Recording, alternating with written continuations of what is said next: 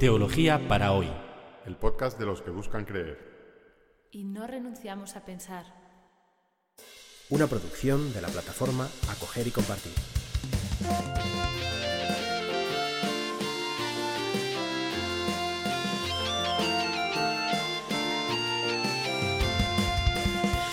Bienvenidos al episodio 20. Primer viaje al extranjero.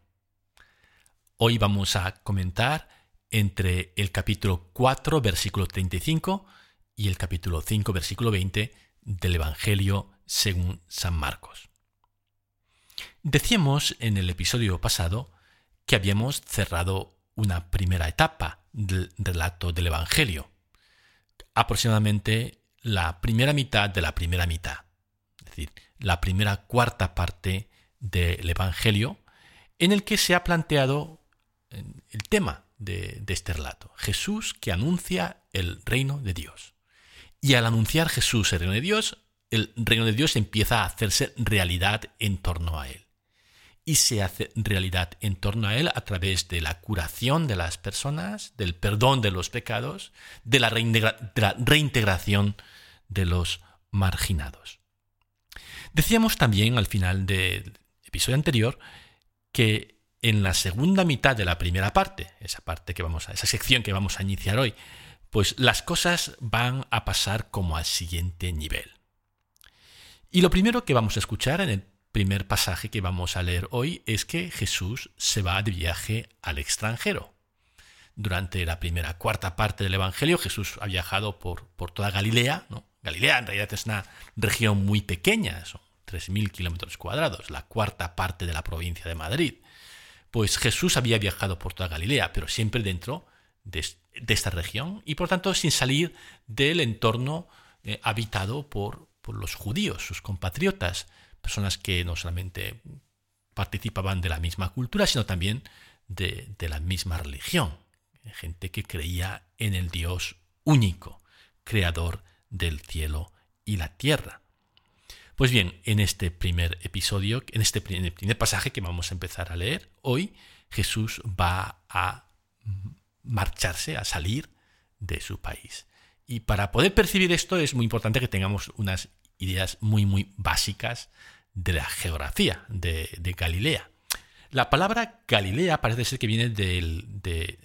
Galilea se dice en hebreo Galil, y que quiere decir círculo, y parece que hace referencia al hecho de que Galilea es una región, un círculo, rodeado de pueblos no judíos, o, eh, pueblos mm, que, no comparten la religión de Israel. Por el norte está el Líbano, estaba y está el Líbano, los montes del Líbano, que lo separan de hoy del Líbano, entonces de Fenicia, la costa, eh, que nunca estuvo controlada por, por, los judíos, sino que también pertenecía a ese a esa, eh, país que es Fenicia, por el sur está la cordillera del Monte Carmelo, que lo separa de Samaria, una región habitada por, por personas que también creen en, el Dios único, pero que, pero que están enfadados, que son una especie de herejes con respecto a los judíos. Y luego el, Jordán y, el mar de Galilea eh, es la frontera eh, por el este de la región, que lo separa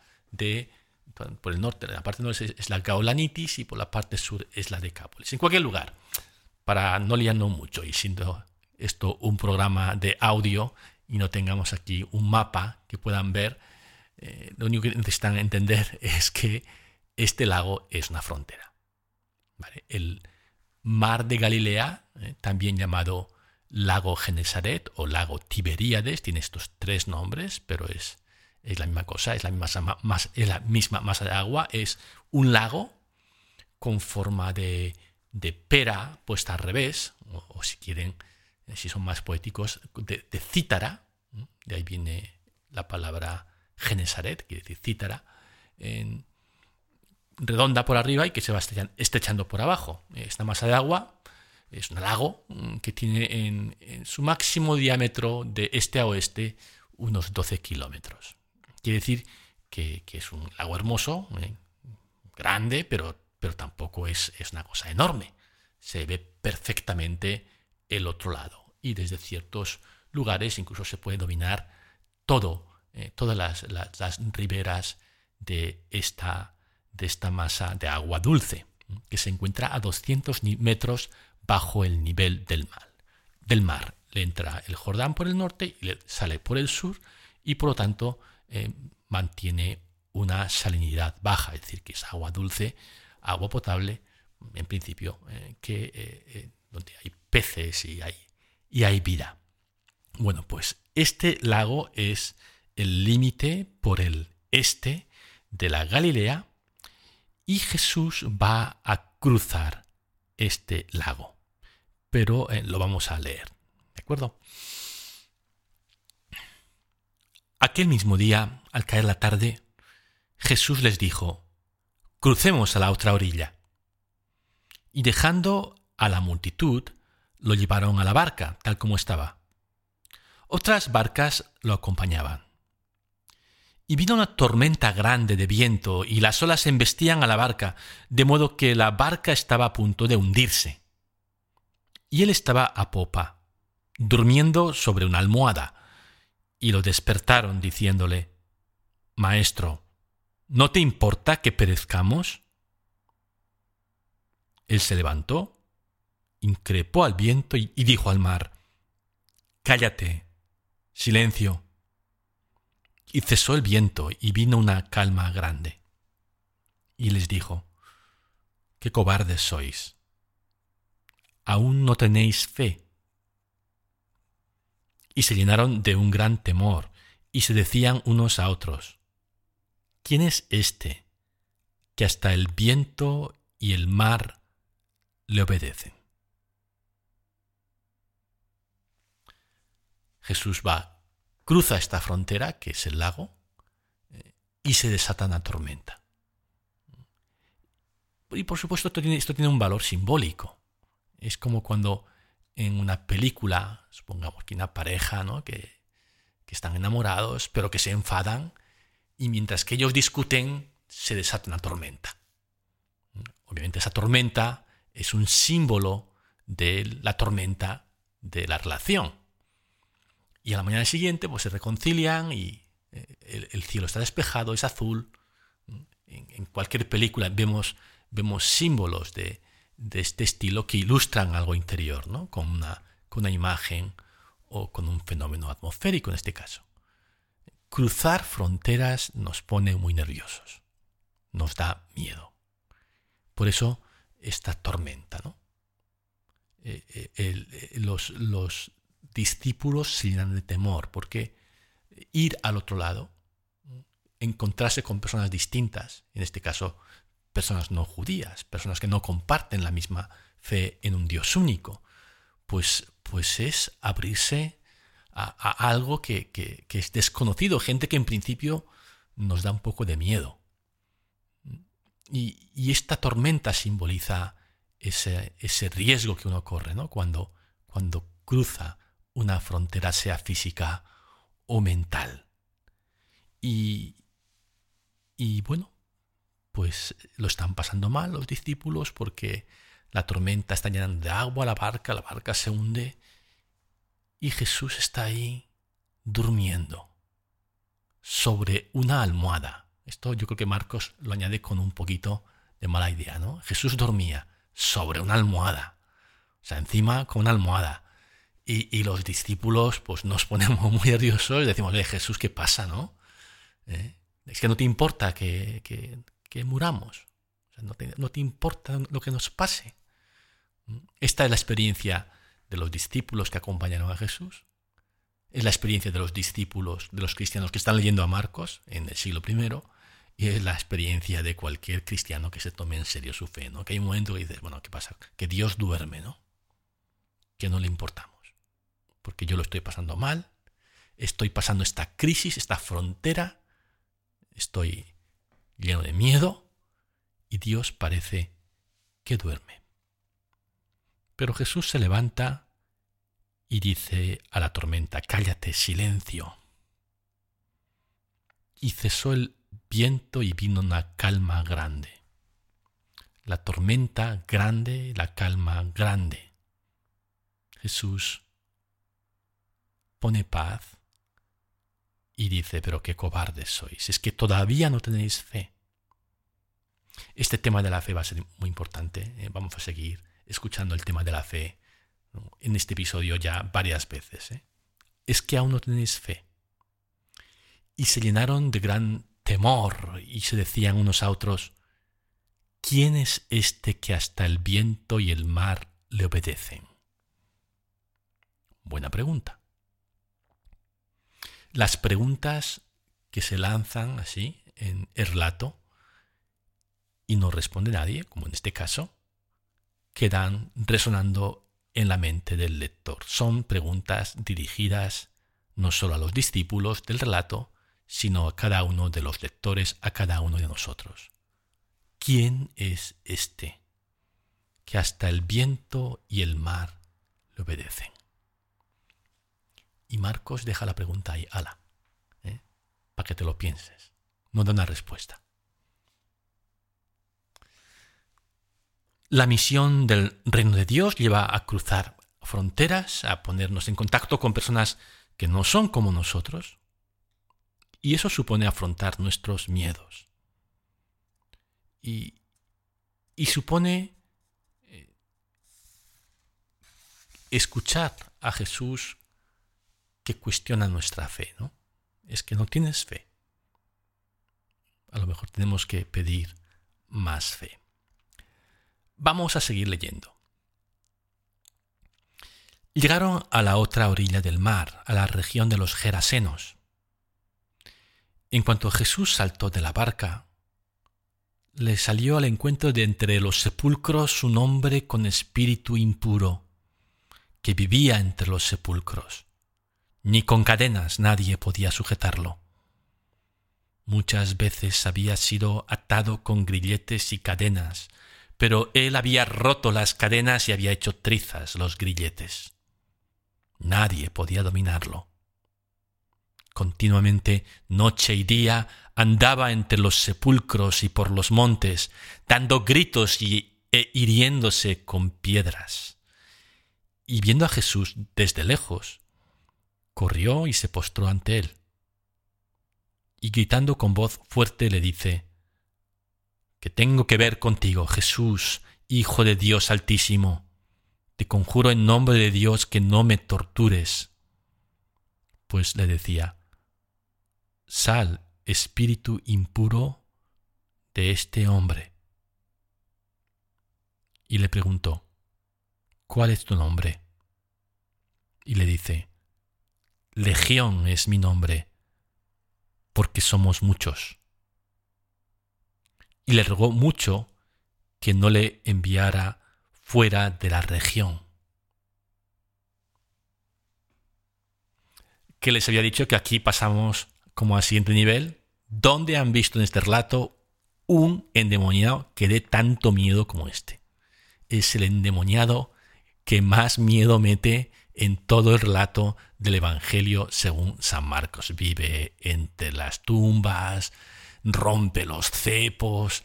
Es, es de mucho miedo este, este endemoniado. Y Marcos no ahorra un detalle para que veamos lo terrorífico que es este, estos endemoniados extranjeros. ¿no? Son mucho más potentes que los nacionales.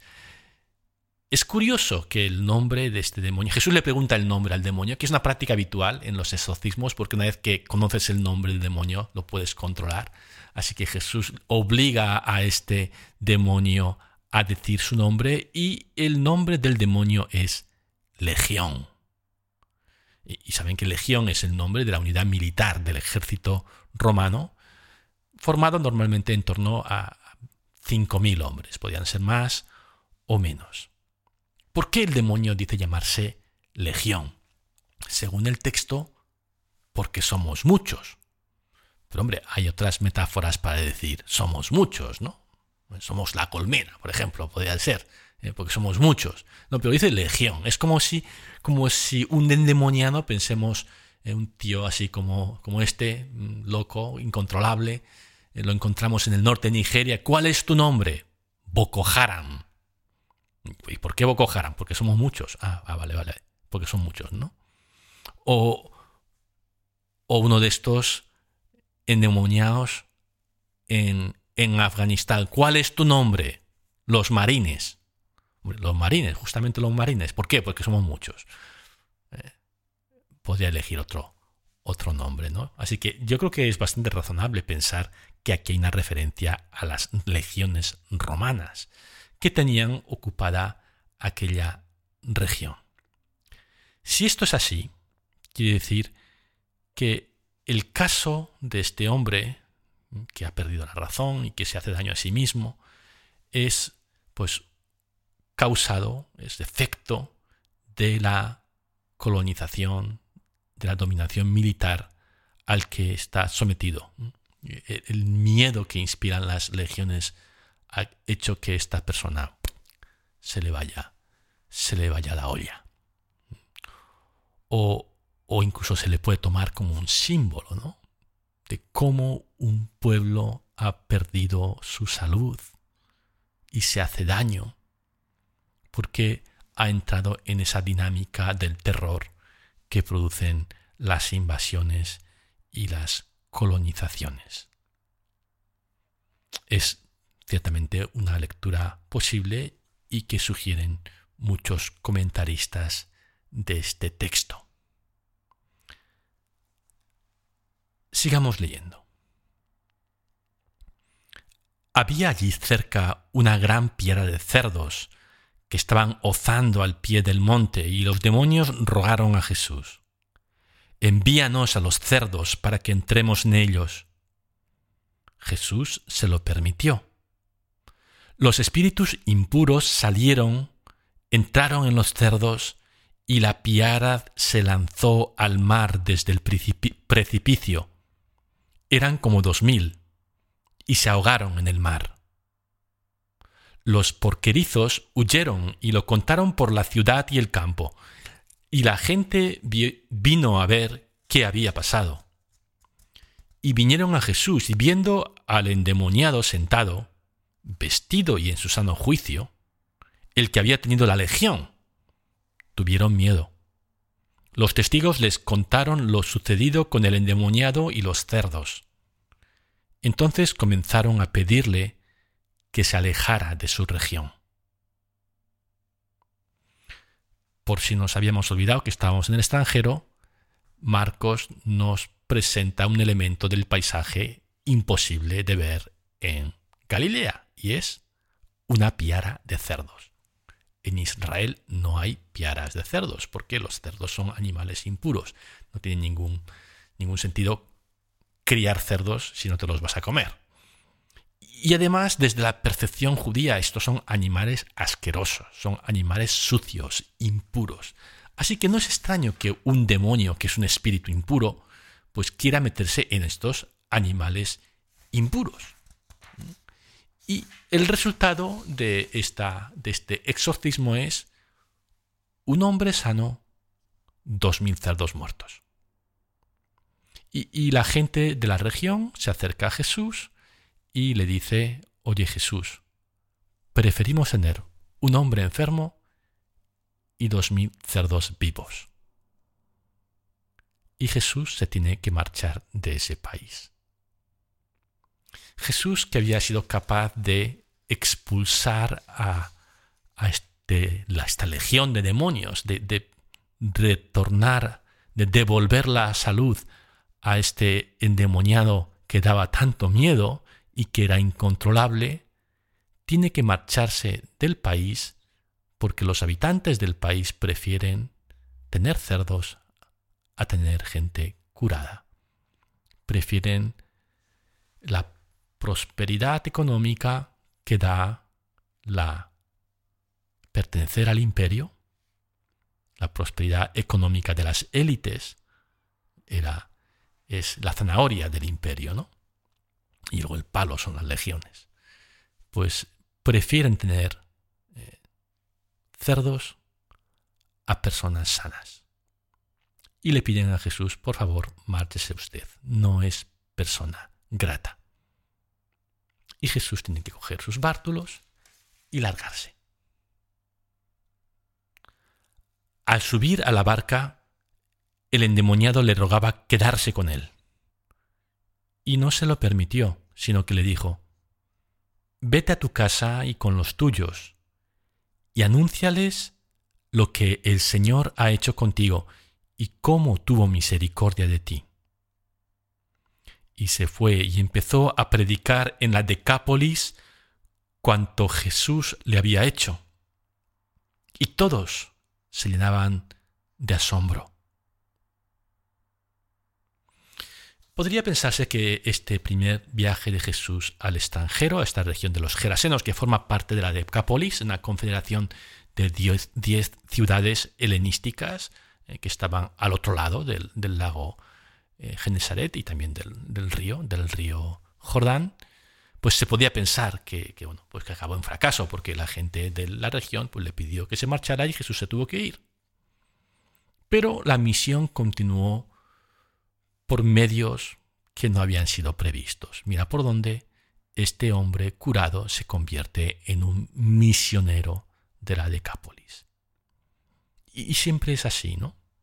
Hay unos planes de evangelización o de misión que muchas veces fracasan, pero justo porque eso ha sembrado una semilla por el lugar menos esperado, en este caso por, por mano de este endemoniado, sanado, el anuncio, el anuncio del reino continúa por medios que no habían sido previstos.